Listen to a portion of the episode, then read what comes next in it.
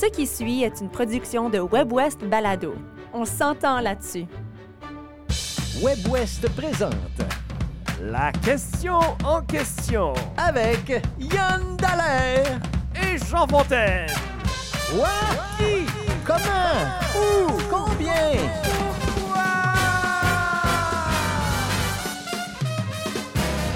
Yann Dallaire, bonjour. Bonjour Jean Fontaine. Hey, ça me fait plaisir de te retrouver pour la question en question euh, cette semaine. Et puis, la question, c'est, c'est rare qu'on pose des questions presque négativement. Mhm. Mais là, on l'a fait. On a dit est-ce que vous vous sentez incompétent dans la gestion de vos finances personnelles et pourquoi? Parce que mon impression, c'est qu'il y a beaucoup de gens qui ne savent pas comment gérer Ouais. leurs finances. Alors, je te pose la question est-ce que est-ce que tu es un incompétent? Des- C'est- des- de la gestion Hey, des finances? Je sais pas comment répondre à ça parce que je pense. Mais je vais répondre oui, je suis incompétent parce que ça m'intéresse pas assez. OK. Ça, ça m'intéresse assez pas que. Je me rends rarement à gérer mes finances. Puis même au, au niveau du travail, l'administratif, c'est jamais ma partie préférée dans mon travail. Mais est-ce que tu fais un budget? Pour, je veux dire, pour la maison? Budget. Est-ce que tu dirais que tu vis d'un chèque de paye à l'autre? non, parce qu'on a quand même. euh, On fait le choix de, de, de faire des économies. là. OK. Euh, euh, on achète des REER, des, des, euh, des CELI, etc. là. Mais as-tu l'impression je que tu sais pas trop trop qu'est-ce que tu fais? Tu- Est-ce que tu mets ça dans les mains de quelqu'un? Ou... Ben, c'est ça, oui, oui, oui. Enfin, ultimement, on a un conseiller financier aussi. OK. Alors, euh, mais je veux dire, moi, personnellement, j'ai j'ai quand même l'impression que c'est assez simple, puis je le sais que je comprendrais très bien, puis je pourrais le faire. C'est juste, j'ai pas la motivation de le faire. Ça me tente pas de me rendre là. J'ai tout le temps Mhm. quelque chose de mieux à faire que ça. D'accord. Euh, alors, ça fait que euh, je, je perds plein d'opportunités. Je perds probablement plein d'argent aussi. OK. Définitivement. là. Ouais. Mais toi, Jean Fontaine, je sais que toi, te- tu t'amuses là-dedans. Je m'amuse assez là-dedans. Je dirais pas que je suis. C'est drôle parce qu'il y a eu un sondage des comptables agréés du Canada, puis on a demandé euh, sur A, B, C, D, E ou F, euh, donnez-vous une note. Et puis, euh, il y a 68% des gens qui se donnent soit A, B ou C. Ça veut dire quand même pas mal. Moi, je me donnerais un B. Je te Ouais. dirais, je pense que je m'y connais assez. Euh, je fais pas un budget comme tel, mais par contre, je tiens compte de toutes mes dépenses. C'est tout, euh, c'est tout consigné dans un fichier Excel. J'ai inventé moi-même mon petit système. D'accord. Alors, je peux même voir à l'avance qu'est-ce qui s'en vient, les revenus qui s'en viennent, les dépenses qui s'en viennent et prévoir euh, des, des choses de cette façon-là. Moi, je veux te parler, euh, avant qu'on qu'on vous présente notre invité, je veux te parler d'un livre qui a peut-être changé un petit peu ma vie au niveau des finances personnelles. Oui. C'est The Wealthy Barber. En français, c'est Un barbier riche et c'est un Canadien qui a écrit ça. Il s'appelle David Chilton. Et puis, ce livre-là, il y a plusieurs conseils, mais le conseil que moi j'ai retenu, c'est, c'était en anglais que je l'ai lu, alors c'était Pay yourself first. Payez-vous en premier. C'est-à-dire? Donc, tu reçois ton salaire, supposons que tu fais, je ne sais pas, 900 dollars. Ouais. Prends 10% de ça et investis-le à long terme. Et pense-y plus. Ouais. Et ça, pour moi, ça a été euh, assez révélateur. Et j'ai essayé même d'inculquer ça à mes enfants. Alors, quand ils étaient jeunes, mes enfants, on avait un pot magique Mhm. et on leur donnait une petite allocation. Et Ah oui, ils oui. devaient trouver c'est quoi le 10% de leur allocation et Ouais. le mettre dans le pot magique. Alors, Mais tu sais quoi, moi, je, je- tout de suite, là, là, direct là, tu me dirais, prends 90$, puis il va l'investir à long terme. Je je saurais pas quoi faire. tu saurais pas où le Je mettre? saurais pas. Je, je pense que j'irais sur Internet, puis je dirais comment mettre, comment, tu sais, je, je sais pas. D'accord, je pense que c'est le temps qu'on parle à notre invité. C'est peut-être le temps que tu parles à notre Oui. invité. Il s'appelle Nicolas Bérubé, il est journaliste aux actualités générales, rédacteur aussi de L'argent et le bonheur, qui est une chronique que tu as sûrement lue quelquefois dans la presse.ca, que moi j'adore. Et puis il a accepté d'être avec nous, Nicolas. Bonjour, Nicolas. Bonjour. Alors, est-ce que tu dirais que la, maj- la majorité des Canadiens, on est des incompétents au niveau de la gestion des finances personnelles? Ben, compétent, c'est très chargé, là. euh, mais je dirais que je, dirais que dans le fond, c'est très vrai ce que vous dites depuis tantôt. C'est que dans le fond, on peut faire même des études, on peut être très poussé dans, dans ce qu'on connaît, puis on peut être très compétent. Et puis, on sort, on arrive dans la vie adulte avec à peu près peu de connaissances, comment gérer un budget. Si nos parents ne l'ont pas dit, euh, la majorité, je n'ai pas l'impression que les parents parlent beaucoup de ça. Donc, Il y, a, un auteur euh, que j'aime beaucoup qui s'appelle Andrew Allam qui a écrit un livre, enfin, qui a écrit plusieurs, livres sur l'argent. Puis lui, il fait une analogie. Une analogie, il dit c'est comme si on, sort de la maison en courant, il fait moins 20 dehors, puis là, on n'est pas habillé correctement. On a attrapé euh, une mitaine, on a attrapé une tuque, une botte, puis là, on, là, il fait moins 20, puis là, on est Ouais, OK, qu'est-ce que je fais? Et donc, j'ai l'impression que beaucoup de gens sont, sont, euh, sont à ce niveau-là, puis peu importe l'âge, peu importe euh, le niveau d'études et tout ça. C'est qu'on nous enseigne pas ça. Je ne sais pas si ça a changé le curriculum depuis mon temps, mais on n'enseigne pas les, les finances personnelles à l'école. Bien, ils enseignent l'économie au secondaire, mais c'est un cours euh, qui ne revient pas toutes les semaines. Donc, euh, les, moi, les enseignants à qui j'ai parlé me disent, tu sais, on est, on est vraiment roché, euh, il faut qu'on enseigne beaucoup de choses en peu de temps. Donc, ça ne donne pas vraiment les, les, euh, connaissances là, pour, euh, pour pouvoir bien gérer ça par la suite. D'accord. Et puis, le niveau d'endettement des Canadiens, il est immense. Il est très, très. Euh, le fardeau est lourd. Je pense qu'on est à 180% environ du salaire annuel, pour la plupart des gens, en tout cas. Mm-hmm. et il y a toutes sortes d'affaires qu'on fait qu'on ne devrait pas faire. Comme par exemple, je ne sais pas si tu as une carte de crédit, toi, Yann? Ben, on a une carte de crédit familiale, oui carte de crédit familiale, est-ce que tu payes le solde à chaque mois? Oui. OK. ça, c'est très, très important parce qu'il y a Mais j'ai une blonde, hein? Une oui. c'est ça, je ne peux pas prendre le crédit de tous les bons choix que je fais. D'accord. Mais ça, c'est un bon exemple, les cartes de crédit, Nicolas. La plupart des gens ne savent pas exactement comment ça fonctionne. Puis ils ne savent pas aussi que la banque, elle te prête de l'argent parce que tu as 20 jours pour payer ta carte. C'est ça. Mais il faut que tu payes ton solde au complet. Exactement. Puis ça commence jeune. Il y a plein d'histoires dans les médias des gens qui font faillite à 24 ans, des choses comme ça. Je me dis, mon Dieu. Mais je pense que si on retourne à la base, dans le fond, moi, la façon dont je vois ça, c'est on devrait s'enrichir en premier, puis vivre comme des riches après. Mais la plupart des gens font l'inverse. Ils vivent comme des riches maintenant, puis ils disent Oh, on s'enrichira un jour, là, euh, quand je serai plus vieux, je m'occuperai de ça.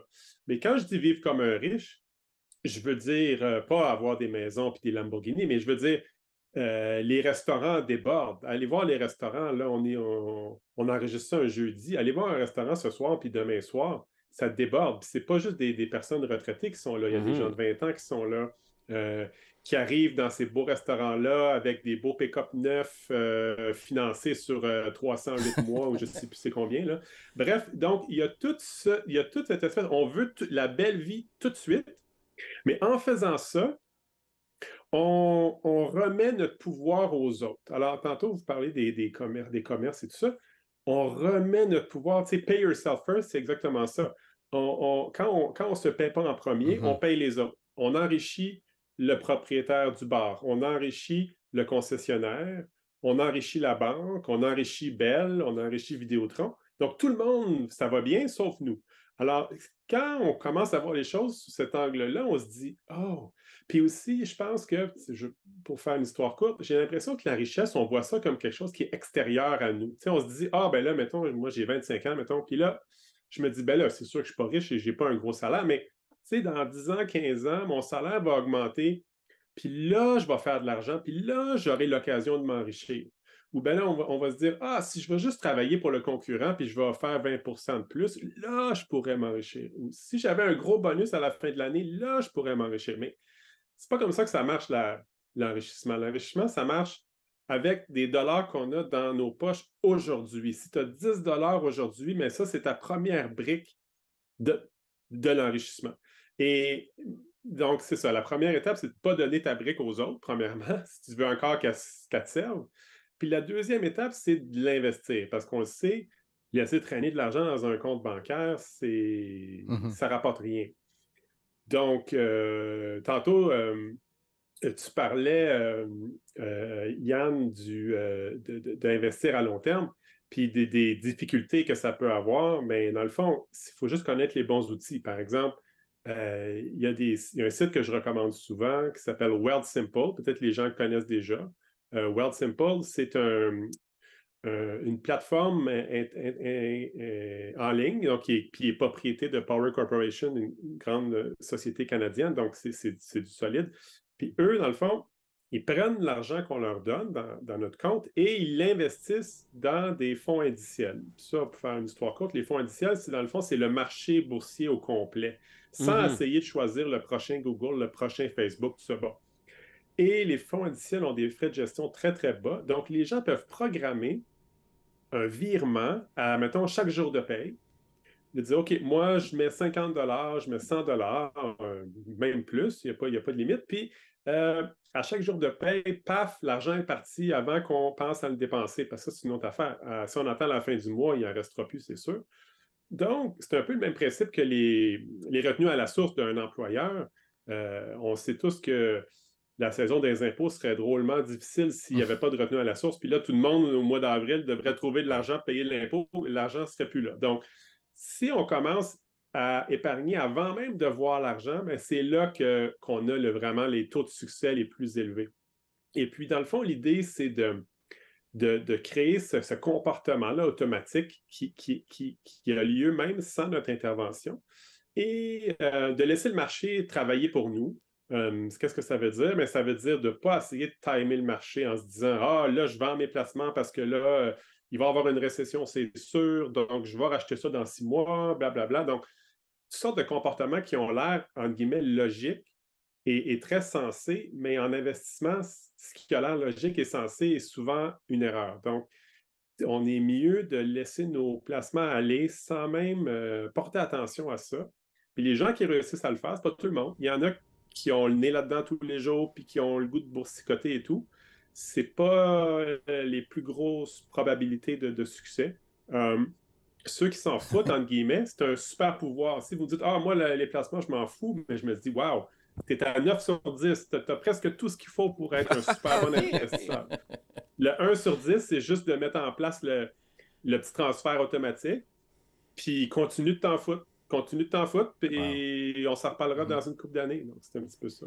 Donc, la meilleure stratégie, c'est de ne rien faire, de ben, placer. ça, mais de placer, euh, régulièrement. Oui, et de ne rien faire. Exact. Et ça n'a pas besoin d'être des énormes montants non plus. On parlait de 10% tantôt. Ça dépend évidemment du. Il y en a qui, il y en a qui, qui, sont vraiment de chèque de paye en chèque de paye. Puis ça, c'est plus difficile. Je pense à Pascal, par exemple, qui nous a écrit euh, Je suis absolument incompétente, incapable de faire un budget et de le suivre. Je vis comme si demain n'existait pas. Au jour le jour, l'argent me brûle dans les mains. Qu'est-ce qu'on peut dire à quelqu'un comme ça, Nicolas? Comment on peut aider une personne qui vraiment vit d'un chèque de paye à l'autre et puis qui a vraiment de la difficulté à se discipliner? Bien, c'est sûr que là, il, bon, la question, est-ce qu'elle elle fait ça parce qu'elle ne sait pas quoi faire, de euh, elle ne connaît pas les choix qui s'offrent à elle, ou elle fait ça parce qu'elle est très, très serrée financièrement? C'est comme un peu deux, deux problèmes. Mm-hmm. Je dirais que pour la personne qui vit un peu au jour le jour, qui dépense tout sans, euh, sans, placer pour le long terme. Euh, c'est dommage parce que cette personne-là, va devoir ensuite payer cher pour ça. C'est-à-dire avoir une carrière beaucoup plus longue euh, que ce que hmm. ça aurait été. cette personne-là, si un proche tombe malade, cette personne-là ne peut pas prendre trois mois là, off là, pour s'occuper de, cette personne-là. Euh, si sa voiture brise, ben, elle va probablement être dépendante d'un prêt ou des dettes euh, pour. Donc, donc ce n'est pas une façon, en tout cas, que je, trouve, je trouve que c'est très risqué, en fait. Parce qu'ensuite, on est dépendant de notre salaire. Puis là, s'il arrive une récession, ben, le salaire, il peut, il peut arrêter. Si on n'aime plus notre travail, euh, on est un peu, ou notre boss est toxique, on est un peu pris. Donc, dans le fond, s'enrichir, moi, je trouve ça, je trouve que c'est plus un synonyme de liberté, dans le fond. C'est de choisir comment on passe notre temps, comment on passe nos journées. Puis quand on vit d'un chèque à l'autre, on ne choisit pas comment on passe nos journées. Ultimement, il faut qu'on se présente le lundi matin parce que sinon, notre bateau, il va commencer à prendre l'eau. Donc, moi, je dirais à cette personne-là de, commencer à regarder dans ses besoins et ses désirs. Les besoins, ben, on a tous besoin d'un toit et de nourriture. Mais de commencer à voir, bon, cette personne-là, je ne sais pas, moi, est-ce que tous les vendredis à se faire venir des sushis par Uber Eats. Ah oui, OK, bon. Est-ce qu'elle peut essayer de, dire, OK, au lieu de faire venir des sushis euh, pour deux, puis ça nous coûte, je ne sais pas moi, 75$, euh, on, on, prend 75$, puis on le met dans un, dans un, compte ou on, le met de côté juste pour avoir un peu un petit coussin, puis pas être, pas être dépendant des cartes de crédit. Euh, puis cette personne-là, si elle est endettée, parce que souvent c'est ça, ben, elle peut commencer à rembourser ses dettes de cette façon. Mais c'est difficile parce que j'ai l'impression qu'on n'entend pas beaucoup ce message-là, alors que toute la société nous bombarde du message de dépenser, puis de consommer, puis d'acheter. Puis c'est difficile d'avoir la discipline, quand on n'arrête pas de se faire dire que notre société fonctionne très bien parce qu'on consomme, puis plus on consomme, plus ça va bien aller. Mais c'est tout à fait. Puis, l'école ne nous dit pas, la publicité ne nous le dira mm. pas certains, euh, nos parents ne le disent pas, souvent sont mal à l'aise avec ce sujet-là. Moi, en fait, ce qui, me, ce qui m'a accroché, je pense, là-dedans, c'est de comprendre que l'argent peut faire de l'argent.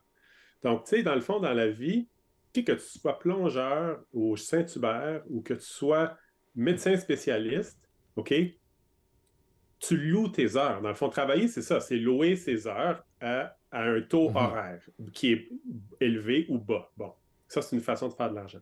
Mais il y a une façon encore plus efficace de faire de l'argent dans la vie, c'est de faire de l'argent même en dormant. Donc, quand on achète des actifs financiers, notre dollar se met à se multiplier dans le temps. Donc, un dollar euh, sauvé il y a 15 ans, il peut en valoir 15 aujourd'hui. Donc, moi, je peux faire un achat aujourd'hui, acheter quelque chose qui me coûte 100 dollars, dans le fond, il m'a juste coûté 20 dollars. Donc, quand tu commences à voir le pouvoir que l'argent a dans le temps, tu commences à voir que, dans le fond, on, fait des, on fait des buts dans notre propre filet quand on dépense toute notre paye parce qu'on se prive de, de cette euh, magie-là, si tu veux. Et euh, la tranquillité d'esprit qui vient avec ça, c'est incroyable. Je veux dire, euh, ton toit coule demain matin, euh, bang, tu l'as. Euh, tu, payes pour ça. ta voiture brise. Moi, je, dis des choses, par exemple, on ne devrait pas s'endetter pour une voiture. Là, les gens me regardent comme si je parlais Klingon. là, je dis acheter. Des gens qui travaillent depuis 15, 20, 25 ans. Là, je dis ça fait 25 ans que tu travailles, à tous les jours. Là. Puis là, tu veux un mode de transport, puis tu ne peux pas l'acheter. Ça prend la banque pour t'aider à acheter ton mode de transport. Comment ça? là, les gens, ah, ben, pas pensé à ça comme ça. Ben oui, mais c'est l'argent qui te passe entre les mains. Il n'y a personne qui te met un gun sur la tête pour te dire euh, débarrasse-toi-en. Donc, garde-toi, garde une partie de ton argent, fais-le fructifier, puis au bout de 5, 10, 15 ans, t'acheter une voiture, ça va être une pinotte parce que tu vas l'avoir l'argent, puis l'argent va avoir travaillé pour toi. Même chose avec des, tu sais, payer les études d'un enfant. Les gens disent oui, l'université c'est cher. Oui, mais on a le temps de voir ça venir. C'est pas, pas une surprise. Mm-hmm.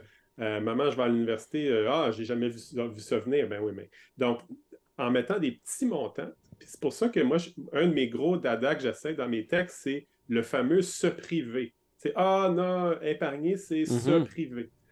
Euh, je remets beaucoup, beaucoup ça en question parce que dans le fond, des petits montants font boule de neige. Donc, des montants qui sont, qui sont pas énormes finissent par avoir des impacts énormes sur notre vie.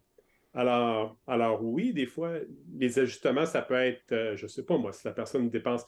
Euh, regardez la ligne au Tim Hortons le matin, c'est incroyable. Ce pas tous des millionnaires qui sont là, là, Donc, les gens dépensent des 5, 10, 15 piastres, 20 piastres sans même y penser. 10 dollars par jour, OK, investi dans le marché pendant 10 ans, c'est 50, avec le rendement, c'est 50 000 dollars qu'on dépense. OK? Ça, c'est 10 dollars par jour. Là. On dépense ça sans même y penser deux secondes. Un paquet de gomme, un muffin, je ne sais pas quoi. Ça, c'est 50 000 dollars qu'on flush à tous les 10 ans. Donc, euh, vous dépensez 20 par jour sans même y penser, ben, vous laissez partir 100 000 à tous les 10 ans. Donc, ça, c'est énorme comme impact. Puis je pense que quand on commence à le comprendre, on, le voit dans le fond que notre dollar a un pouvoir qui est pas mal plus intense que de s'acheter un muffin. Dans un de tes récents textes, Nicolas, tu parles de la règle de 752. Euh, je pense que ça s'appliquerait peut-être dans, la conversation. Peux-tu essayer de nous, nous résumer ça là, en bref? Ben oui, c'est ça. En fait, c'est la règle de 752, c'est juste une, petite règle pour euh, déterminer combien nous coûtent nos dépenses euh, par semaine. Donc, euh, pour, donner un exemple, une personne qui dépense, disons, 5 dollars par jour pour, pour, un, pour un café, donc ça fait 20 dollars, disons, 5 jours la semaine, les jours, les jours les jours ouvrables, 5 la semaine, c'est 25 Comparativement à la personne qui se fait son café chez elle dans un thermos, quoi que ce soit, elle va dépenser peut-être 1 dollar par jour, donc 5 Donc, il y a un 20 disons, dans la semaine qu'on peut aller chercher. Mais ce 20 $-là, ça a l'air niaiseux. Quand on le fait juste le regarder isolément, ça, ça nous mène nulle part. Mais quand on le multiplie par 752, 20 multiplié par 752, ça nous donne 15 000 Et ça, c'est, dans, dans le fond, le 752, c'est, on multiplie une dépense hebdomadaire par ce chiffre-là. Ça va nous donner ce qu'on aurait au bout de 10 ans si on avait investi ce montant-là avec un rendement de 7% euh, Historiquement, un, un, marché, un portefeuille équilibré, ça a donné plus que 7% de rendement. Donc, euh, c'est un rendement assez conservateur. Donc, euh, c'est ça. Donc, prenez une dépense par semaine. Puis, si vous prenez une dépense par mois, ben, vous multipliez par 173. Donc, je ne sais pas, moi, un abonnement, euh, je ne sais pas, au câble pour écouter le Canadien, mm-hmm. je ne sais pas quel abonnement que les gens ont par mois. Mais multipliez ça par 173, ça vous donne le montant que vous auriez dans votre compte de, compte de placement dans 10 ans si ce montant-là avait été investi. Donc, dans le fond, c'est juste une façon de, mettre le projecteur sur des petites dépenses un peu oui.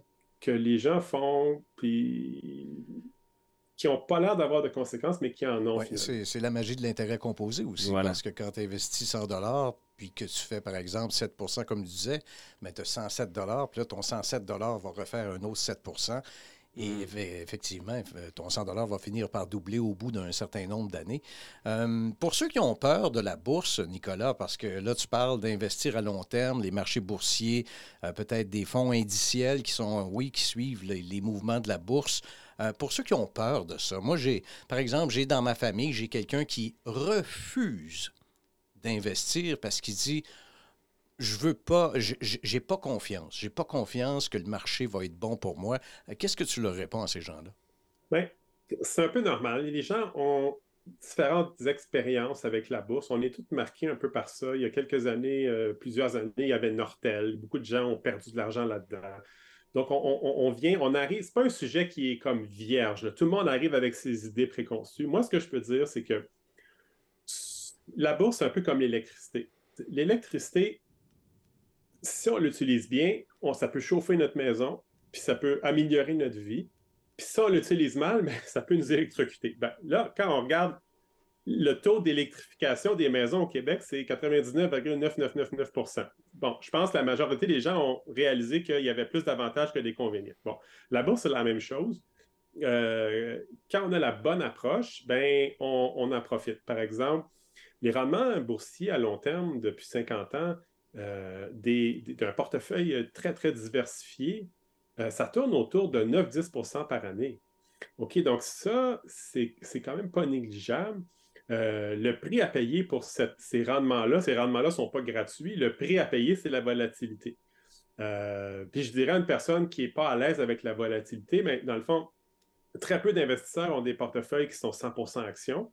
Justement, à cause de la volatilité, ça peut baisser de la moitié. Ça, bon, c'est très, imprévisible. Donc, les gens peuvent avoir un, portefeuille équilibré action-obligation. Puis, euh, donc, dans le fond, dans les, euh, dans les chutes boursières, leur portefeuille va moins chuter que l'ensemble du marché au complet. Puis, il faut voir ça aussi, des, chutes boursières, on voit ça comme quelque chose de bien effrayant, mais historiquement, une chute boursière, c'est une occasion d'achat. C'est comme arriver chez Maxi, puis là, on voit les cannes de thon sont trois pour une pièce. On ne part pas en courant, là on ne se dit pas, ah, mon Dieu, j'ai acheté du thon la semaine passée, je me suis fait avoir. Mais non, on se dit, waouh, c'est le mhm. temps là, de continuer à. Donc, pour la majorité des gens, les gens qui, donc, qui, épargnent et qui accumulent, euh, voir une chute boursière, comme disons en 2022, c'était une année où la bourse a chuté. Mais ça, c'est. On sort le champagne, ça, c'est génial. C'est ça qu'on. Tu veux pas que la bourse monte parce que dans le fond, c'est comme si tout te coûtait plus cher, mhm. dans le fond. Euh, mais ça, on le comprend pour l'épicerie, mais on ne le comprend pas pour la bourse. Donc, c'est, ça, c'est, une affaire. Puis, puis, une personne qui est plus âgée et qui peut moins se permettre de vivre la volatilité, euh, je lui dirais justement, c'est ça, d'avoir un portefeuille plus riche en, obligations, un petit peu moins d'actions. Ça peut être 60-40 ou 50-50. et, euh, et même une personne qui est vraiment plus âgée peut juste acheter un CPG, là, puis, euh, vivre un peu, ben, avoir des, des revenus du CPG qui sont très, très sécuritaires. Donc, je pense que l'important, c'est de vraiment de bien vivre avec ses Mhm. placements puis de bien dormir la nuit parce que honnêtement, faire pousser quelqu'un dans un placement trop euh, volatile, on on rend, on rend pas service. La personne, elle va vouloir vendre à la première, euh, à la première tempête. Mhm. C'est pour ça que dans le fond, investir, c'est beaucoup plus une, une question de connaissance puis de comportement. Euh, c'est vraiment pas si compliqué que ça. Moi, ça me prend moins d'une heure par année, je. Wow. Euh, puis, ouais, donc c'est vraiment pas quelque chose qui est, qui est drainant. Puis moi, je connais, justement, tantôt, je m'en rencontré un, un ami à moi qui s'appelle Jean-Sébastien euh, Pilote, qui, de- qui est derrière le site Le Jeune Retraité. Si les gens veulent aller voir ça, c'est un super bon site. Lui, Jean-Sébastien et sa conjointe ont pris leur retraite à 39 ans, si ma mémoire est bonne. Ça fait quelques années. Et, et donc, eux, euh, ils ont des super bons euh, billets sur leur blog, euh, très drôles et humoristiques. Et ils parlent beaucoup justement d'investissement, de, de fonds négociés en bourse dans un contexte québécois. Et leur recette magique, ben, ça a été justement de, de dépenser beaucoup moins de- que ce qu'ils gagnaient. Il n'y a, pas une loi qui nous dit qu'on doit dépenser tout ce Mhm. qu'on gagne. Et c'est un peu même un, super pouvoir. Un couple de, je sais pas moi, un couple de professeurs d'université qui vit sur un salaire puis qui épargne l'autre salaire. Wow! Euh, ils vont vivre mieux sur un salaire que la famille québécoise moyenne. Puis là, on épargne l'autre salaire. Et au bout de 15 ans, ces gens-là sont, sont multimillionnaires. là. Donc, donc c'est c'est juste une question de, de voir toutes les, les- les possibilités. Puis souvent, on le fait pas. Souvent, on fait juste aller au maximum. Tu sais, si je, suis un- si, si je fais un, ta- un certain niveau, ben, j'ai une Toyota. Puis si j'ai un autre niveau, j'ai la Volvo. Puis si j'ai un autre niveau, j'ai la Tesla. Puis si Donc, si on est capable de sortir la tête de ça un peu, là, ben, on a vraiment un avantage. Là, à ce. Épargner, éviter les dettes aussi, euh, dans la mesure du possible. Ça, je pense aussi que c'est une, une règle. euh, Moi, moi j'ai- plus de dettes comme telle. Mhm. Bravo. Et, non, mais c'est c'est surtout, je dors bien la nuit. Ouais. Tu comprends ce que je veux dire? En tout cas, il y a ce. que- Éducation, Oui, oui, Mm. tout à fait. Euh, informez-vous. hein, oui, absolument. Puis je pense vraiment que la gestion des finances personnelles, ça devrait être un cours obligatoire, peut-être même dès le primaire, pourquoi pas, tu sais. Ouais. Pourquoi pas initier les jeunes à l'argent plus tôt pour qu'ils comprennent euh, parce que comme le disait Nicolas tantôt, il y a des parents qui ne parlent pas de ça, de l'argent, parce que c'est tabou. On n'en parle pas. Moi, ma, ma mère, mon père ne me parlaient pas d'argent. Jamais, jamais. Moi, j'en ai parlé beaucoup avec mes enfants, puis maintenant, je trouve qu'ils se débrouillent quand même assez bien. Euh, Nicolas, ça a été un plaisir euh, de, de te parler. Merci beaucoup d'avoir accepté de, de jaser avec nous à la question en question. Ben, génial. Ben, merci de m'avoir invité. Très apprécié. Nicolas Bérubé, qui est journaliste aux actualités générales, rédacteur de L'argent et le bonheur. Je vous invite à aller lire ça. Ça sort le vendredi, je pense, euh, Nicolas? Euh, ça sort le dimanche, puis... euh, Le dimanche, oui, les- c'est ouais, ça. puis les gens peuvent s'inscrire aussi sur le site à l'infolette, puis c'est envoyé par courriel le lundi. Donc, si les gens l'ont raté le dimanche, ils peuvent le recevoir lundi sans y penser. D'accord. Et c'est sur le site lapresse.ca. Merci beaucoup, Yann Dallaire. Merci Jean Fontaine. À la semaine prochaine. Bye